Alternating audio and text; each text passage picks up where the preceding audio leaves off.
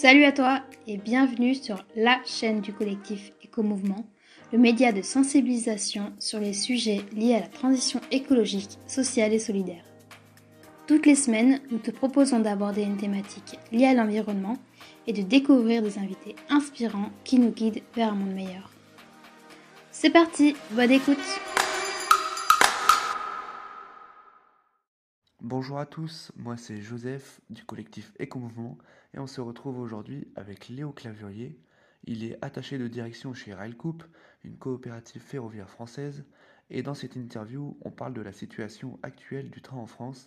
C'est un sujet passionnant, je vous en dis pas plus, c'est parti. Bonjour euh, Léo Clavurier, merci d'avoir accepté euh, notre invitation. C'est un plaisir de, vous recevoir aujourd'hui.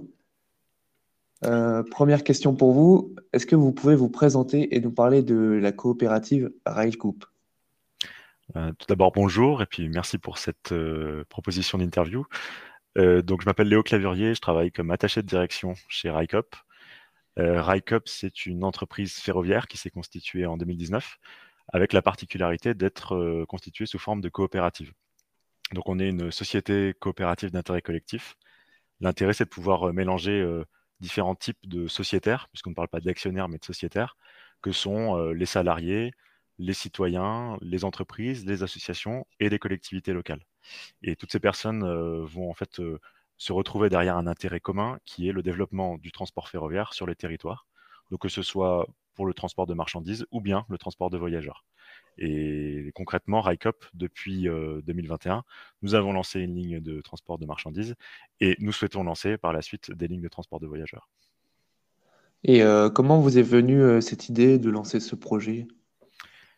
RICOP, je dirais, part d'un constat euh, d'un manque de transport public et particulièrement ferroviaire sur les territoires. Euh, il faut savoir que RICOP euh, a son siège dans le Lot, en, Occitanie, donc précisément à Figeac, qui est une ville qui certes est desservie par le train, mais qui a une desserte assez limitée finalement. et autour de Figeac, on a beaucoup de territoires ruraux qui, eux, n'ont aucune desserte en transport public. Euh, donc l'objectif de RICOP finalement, c'est de redévelopper des transports publics là où il y en a peu, donc généralement dans les territoires euh, périurbains ou ruraux. Euh, les grandes villes sont relativement bien desservies, notamment avec le TGV, mais en revanche, les petites lignes, comme on les appelle, sont de plus en plus délaissées. et donc, il y a un mouvement qui est porté par RICOP et par d'autres acteurs pour pouvoir les redévelopper. L'idée aussi de, de RICOP, c'est de développer le transport de marchandises. pourquoi ça? Parce qu'aujourd'hui, en France, on a à peu près 9% du transport de marchandises qui est effectué par le train. Euh, il faut savoir qu'en Allemagne, c'est le double, euh, qu'en Suisse ou en Autriche, on est encore à des niveaux supérieurs. Euh, et donc, on a besoin d'augmenter cette part modale du transport ferroviaire dans les marchandises pour pouvoir atteindre des objectifs de décarbonation de l'industrie et du transport de manière générale, tels que se les fixait le gouvernement. Et comment vous expliquez qu'en France, il y ait euh, aujourd'hui des lignes qui, sont, euh, qui ne sont plus desservies, comme vous l'avez dit? Alors, ce qu'il faut voir, c'est que le, le, ferroviaire sur les petites lignes a en quelque sorte des concurrents sur les autres modes de transport déjà. donc typiquement la voiture individuelle, l'écart Macron sont des concurrents récurrents un peu partout sur les territoires au train. Euh, on a, euh, je pense, une distorsion de concurrence entre ces modes de transport, puisque, euh, par exemple, la voiture individuelle ne va pas toujours payer l'ensemble des externalités qu'elle génère, donc par exemple la pollution atmosphérique, les émissions de gaz à effet de serre ou encore le bruit, tandis que le train va toujours payer l'accès à son infrastructure. la voiture, elle, bénéficie généralement d'une infrastructure gratuite, qui sont les routes financées par le contribuable, sauf dans le cas des autoroutes. Euh, ensuite, euh, par rapport euh, aux autres marchés, je dirais, ferroviaires, je pense qu'il y a une stratégie depuis peut-être 40 ans, 50 ans, de la part de l'État et de la CNCF de se concentrer plutôt sur des liaisons à grande vitesse, qui sont une très bonne chose hein, pour le transport ferroviaire. Il, faut être assez clair là-dessus. C'est-à-dire que ça a permis de développer des liaisons entre des grandes métropoles françaises sans avoir recourir de façon massive à l'avion. Euh, néanmoins, le problème, c'est que quand on investit beaucoup d'argent sur euh, le transport, euh, le train à grande vitesse, le risque, c'est d'oublier un petit peu les autres lignes. Et c'est effectivement ce qui s'est passé puisque le réseau secondaire, ou ce qu'on appelle les petites lignes, ont beaucoup vieilli. a connu un déficit chronique dans les investissements de maintenance et de régénération de ces petites lignes. et aujourd'hui, on en paye un peu les conséquences puisqu'on a beaucoup de, voies qui sont en, mauvais état, qui sont dégradées, ce qui influence la vitesse commerciale qu'on peut avoir sur ces lignes. et donc, qui dit train moins rapide, dit aussi train moins compétitif. Donc finalement, c'est un cercle vicieux qui fait que le, train est moins attractif pour le voyageur. Et justement, pourquoi aujourd'hui le train est-il si cher? Et est-ce qu'on peut s'attendre à une diminution des tarifs dans les prochaines années? Alors, sur le, transport de voyageurs, on a deux types de marchés. Euh, donc d'un côté, on a des marchés qu'on appelle euh, librement organisés. Euh, en France, c'est ce qu'on retrouve sur le, TGV notamment. Donc là, c'est une entreprise commerciale qui exploite à ses propres risques et périls un service ferroviaire. Donc ça veut dire que l'ensemble des coûts doit être supporté par le voyageur d'une façon ou d'une autre. donc, alors, comment baisser ce prix Il y a plusieurs options. Soit on renie un petit peu sur le service, ou alors on joue sur des coûts sur les fournisseurs, sur le personnel. Euh, ou bien il y a des éléments externes qui nous permettent de soulager euh, la structure de coût. Donc, par exemple, une réduction euh, des redevances de circulation sur l'infrastructure, ou bien des incitations fiscales à prendre le train plutôt que d'autres modes de transport. Mais en tout cas, dans le service librement organisé, on n'a pas le choix, il faut nécessairement couvrir l'ensemble des coûts par, par les recettes. Et c'est sur ce type de service que va se positionner RICOP. Donc on est soumis aux mêmes contraintes euh, du point de vue économique que euh, le, TGV de la SNCF ou le TGV de Trenitalia, qui est l'entreprise euh, italienne de, transport ferroviaire. À côté de ça, on a un deuxième type de marché sur lequel RICOP n'opère pas, mais qui est structurant pour les déplacements en train. c'est tout ce qui concerne les services publics. Donc, on a aujourd'hui des, des, services publics qui sont les TER, les intercités, les transiliens, qui sont gérés par une autorité organisatrice donc, si je prends l'exemple des TER, ça va être les conseils régionaux. Euh, et les conseils régionaux délèguent à un opérateur, historiquement la SNCF, mais demain, ça peut être un autre opérateur, euh, lui délègue donc euh, l'exploitation, la, charge de l'exploitation de ce, de ce service. Et en contrepartie, l'opérateur peut bénéficier de subventions. Donc, si on prend l'exemple du TER, généralement, on dit que pour 1 euro de recette commerciale, il y a 3 euros de subvention. Donc là, on est déjà sur un service qui est hautement subventionné, où la contribution publique est très importante. Ici, c'est vraiment un choix politique, c'est-à-dire que si on veut faire baisser le prix des, billets, on a des moyens euh, d'optimiser euh, le fonctionnement euh, du service ferroviaire, mais il y a quand même un, facteur structurant qui est à quel point la collectivité veut subventionner ou pas le train. Et là, selon le conseil régional face auquel on est, on va avoir des politiques qui peuvent être assez différentes. On a des conseils régionaux qui euh, augmentent les tarifs, d'autres qui euh, souhaitent avoir une quasi-gratuité sur certains publics, par exemple les jeunes, euh, ou sur le week-end, des choses comme ça. donc c'est vraiment une décision politique à la base. Et là, l'opérateur a un peu moins de marge de manœuvre, puisque c'est finalement, il répond à un cahier des charges qui est défini par l'autorité politique. D'accord. Et pourquoi ce type de transport il est intéressant pour l'avenir, selon vous? Le, train, c'est ça le type de transport? Oui. Bah, je, pense que le, train est particulièrement pertinent puisque c'est une réponse euh, aux enjeux écologiques, aux enjeux sociaux, aux enjeux économiques également. Alors écologique, euh, c'est assez évident, mais c'est toujours bien de le rappeler. Le train consomme à peu près 10 fois moins d'énergie que la route pour une, même, euh, un même besoin. Donc par exemple, si, on, si, on, transporte une tonne de marchandises avec un train, on va polluer dix fois moins en quelque sorte que si on transporte cette même tonne avec un camion. Sur le plan social, c'est aussi un moyen de transport qui est structurant pour la collectivité, donc qui permet d'avoir un, comment je dirais, un, transport accessible à tous, donc y compris aux personnes à mobilité réduite, aux personnes qui n'ont pas le permis de conduire, à des étudiants. Souvent, on a des tarifs sociaux sur les trains, donc euh, finalement, ça s'adresse à, beaucoup de gens. ça, répond bien aussi à un besoin de déplacement euh, pour tout un tas d'activités. Et enfin, sur le plan économique, bah, le train, c'est quand même euh, un facteur structurant sur un territoire. on est en train d'étudier justement les impacts économiques de la réouverture d'une ligne de train sur les territoires. Et ce qui se dessine, c'est que les, régions dans lesquelles les trains se sont euh, comment dire, ont disparu ou les services se sont détériorés, ont eu une conséquence économique, par exemple des services publics qui sont partis, des entreprises qui ont déménagé, et également un marché de l'immobilier qui s'est un petit peu modifié.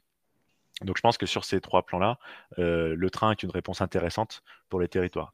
La preuve en est, chez RICUP, on a des collectivités qui sont sociétaires, comme je le disais, à peu près 30 collectivités aujourd'hui.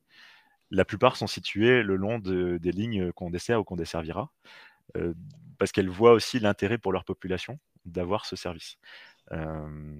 D'ailleurs, ce qui est intéressant de noter, c'est que c'est des collectivités qui sont de tout niveau. On va avoir des communes, des intercommunalités, des départements et des régions. Donc l'ensemble du spectre politique a un intérêt finalement à développer le transport ferroviaire. D'accord. Et on parlait des mesures prises pour le train en France, que c'est un choix politique. Est-ce qu'aujourd'hui, selon vous, ces mesures sont suffisantes? Et qu'est-ce qu'il faudrait mettre en place? Alors, ce qu'on note, c'est qu'il y a un fort engagement politique en faveur du train, donc c'est une excellente chose, euh, à tous les niveaux, donc euh, que ce soit au niveau local, régional, national, européen. On a beaucoup de, discours pro-ferroviaire. Euh, on a aussi des actes, hein, des, enveloppes budgétaires qui augmentent, des conseils régionaux qui s'engagent pour développer leur flotte de trains, redévelopper des infrastructures qui étaient laissées à l'abandon. Euh, donc il y a beaucoup de choses qui se font. Néanmoins, euh, dans l'ensemble, les acteurs du transport ferroviaire s'accordent à dire que les financements qui sont apportés par l'État euh, sur la maintenance et le développement de l'infrastructure sont structurellement insuffisants par rapport aux objectifs qui sont fixés en matière climatique. donc certains évoquent un chiffre de, enfin, disent qu'il manquerait un milliard d'euros par an pour assurer les objectifs de développement du ferroviaire que le gouvernement se fixe. Euh, c'est vrai qu'on a toujours cette difficulté qui est que l'infrastructure étant relativement en mauvais état sur les petites lignes, euh, on, a une compétitivité plus faible naturellement que les autres modes de transport à cause de ça. Puis par ailleurs, comme je le disais au début, euh, il y a une inadéquation entre les externalités des modes de transport et la taxation à laquelle ils sont soumises. Donc le, transport routier, d'une manière générale, génère plus d'externalités négatives que le transport ferroviaire, mais ne paye pas autant que ce qu'il devrait pour les compenser. Donc de ce point de vue-là, je pense qu'il va y avoir des évolutions législatives, que ce soit au niveau français ou européen, qui vont continuer à arriver dans les prochaines années pour pouvoir compenser cette inéquité. Et est-ce que vous pensez que, on a vu en Allemagne et dans d'autres pays européens qu'ils avaient mis en place un, un pass annuel pour les moyens de transport. Est-ce que vous pensez que ça pourrait se faire en, France? Est-ce que c'est compatible avec le, train? Je pense que c'est possible euh, si euh, les conseils régionaux et l'État se mettent d'accord euh, sur ça. C'est vrai qu'en Allemagne, ce système a été lancé, alors a été expérimenté d'abord à l'été avec un pass à 9 euros par mois. il a tellement bien fonctionné finalement que les trains étaient bondés et donc la Deutsche Bahn, qui est l'opérateur national allemand, n'a pas pu suivre complètement la, demande. Donc, ça montre qu'il y a un vrai engouement pour le train. Et euh, le gouvernement prévoit effectivement de lancer en 2023 euh, un pass à 49 euros par mois qui serait valable pour tous les trains régionaux et tous les transports publics urbains en Allemagne. Donc ça, c'est une très bonne nouvelle pour les, pour les voyageurs allemands. Ce qu'il faut noter toutefois, c'est que les trains longue distance ne seraient pas concernés par cette mesure. Ça veut dire que l'équivalent des TGV en Allemagne continuerait à être exclu de ce champ de l'abonnement en 49 euros. Je pense qu'en France, c'est tout à fait envisageable aussi. Euh, il y a eu des expérimentations similaires. Je me souviens d'un pass euh, TER, euh, s'appelait TER de France, pour les jeunes, je pense que c'était de moins de 25 ans. donc, si je dis pas de bêtises, en 2020-2021. et ce pass-là permettait, pour une somme assez limitée, je pense que c'était de l'ordre de 30 euros par mois, en été de bénéficier de l'ensemble des TER euh, sur toute la France. Donc ça aussi, c'est un, modèle qui est intéressant, mais c'était vraiment réservé sur la période estivale et seulement aux jeunes, donc c'était quand même un peu plus limité. Hum, a priori, il n'y a, pas de, difficulté à ce que ça puisse se mettre en place, euh, si ce n'est le financement. Euh, puisque naturellement, quand on fait ce genre de passe, généralement, il va y avoir dire une perte pour les, pour les opérateurs ou pour les autorités organisatrices. Et il faut que quelqu'un compense quelque part. Donc en général, c'est le contribuable qui est mis à contribution euh, sur ce sujet. Mais ça, c'est un choix politique euh, qui, peut être entendu. D'accord. Et euh, pour revenir un peu à, à Railcoup, quels sont vos, vos prochains objectifs? Bah, les objectifs de RICUP, c'est essentiellement aujourd'hui de lancer la ligne entre Bordeaux et Lyon. C'est notre premier projet pour le transport de voyageurs. Donc cette ligne-là, elle va passer par le nord du Massif central, par les villes de Limoges, Guéret, Montluçon, Roanne. qui donc va permettre d'améliorer sensiblement la desserte en transport public du Massif central.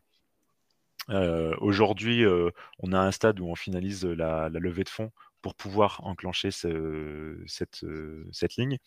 Euh, et donc, on va euh, passer par, euh, par donc SNCF Voyageurs pour acheter des trains d'occasion qu'on va remettre à niveau en Auvergne, dans des ateliers spécialisés dans le ferroviaire.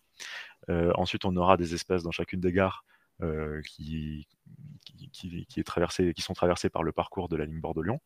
et puis, on développe aussi euh, la, question de la billettique, puisqu'on va devoir vendre nos, billets. Donc c'est l'ensemble d'un projet qui se met en place euh, pour pouvoir ouvrir cette ligne. Et justement, comment vous arrivez à financer euh, ce projet? Alors, Le financement de RICUP, il est basé au départ sur les sociétaires, puisque être sociétaire, ça veut dire investir de l'argent dans le capital de l'entreprise. Aujourd'hui, on a 13 000 sociétaires qui ont investi dans l'ensemble à peu près 5,4 millions d'euros. Et donc, en plus de ça, les sociétaires ont aussi la possibilité d'investir dans ce qu'on appelle des titres participatifs. Donc, c'est un outil de quasi-capital qui est très souvent utilisé par les coopératives. Ça nous a permis de lever 2 millions d'euros supplémentaires. Donc là, on est déjà à plus de 7 millions d'euros pour cette, ces levées auprès des sociétaires. Et en complément, on va en fait consulter des, des investisseurs institutionnels, que ce soit des investisseurs euh, public, quasi public, euh, du monde coopératif ou de la finance à impact, ainsi que les banques, euh, puisqu'on souhaite emprunter de l'argent auprès d'établissements bancaires pour pouvoir financer l'ensemble du projet. donc on a un objectif de, de, levée de fonds global qui est d'environ 40 millions d'euros. Et aujourd'hui, on a bah, plus de 7 millions d'euros qui a déjà été levé, plus des engagements qui arrivent progressivement. Euh, et effectivement, bah, l'objectif, c'est de pouvoir boucler l'ensemble de cette levée de fonds le plus rapidement possible pour lancer euh, la rénovation des trains euh, qu'on achète auprès de SNCF Voyageurs. D'accord. Et j'ai une dernière question pour vous. Est-ce que vous auriez un mot pour notre communauté éco-mouvement qui nous écoute aujourd'hui? Bah, un mot toujours euh, qu'on donne, c'est euh, devenez sociétaire si le projet vous plaît. Vous pouvez nous rejoindre. Euh, il faut savoir qu'être sociétaire, au-delà de l'aspect financier, c'est surtout s'engager dans la gouvernance de l'entreprise. Vous pouvez participer aux, décisions stratégiques. Vous pouvez participer à ce qu'on appelle des cercles de sociétaires qui définissent avec l'équipe opérationnelle les, les, services, la stratégie, les questions de gouvernance aussi. Donc c'est un bah, c'est une entreprise qui se veut le, plus démocratique possible avec euh, la participation de, toutes et tous. Euh, donc n'hésitez pas à nous rejoindre. D'accord, et eh ben, le message il est passé. Euh, merci Léo pour toutes ces explications, c'était super intéressant et on vous souhaite le meilleur pour la suite. pour ceux qui nous écoutent, j'imagine qu'on peut vous retrouver sur les réseaux sociaux. Tout à fait, donc vous pouvez nous retrouver sur notre site rycup.fr, vous pouvez nous retrouver sur LinkedIn, Facebook, Twitter et Instagram. Ça marche. Encore merci Léo. Merci. Merci d'avoir écouté ce podcast. S'il t'a plu, n'hésite pas à t'abonner pour nous soutenir. Et si tu as des suggestions pour les prochaines interviews, n'hésite pas à nous contacter sur notre page Instagram. Nous sommes à ton écoute. À très vite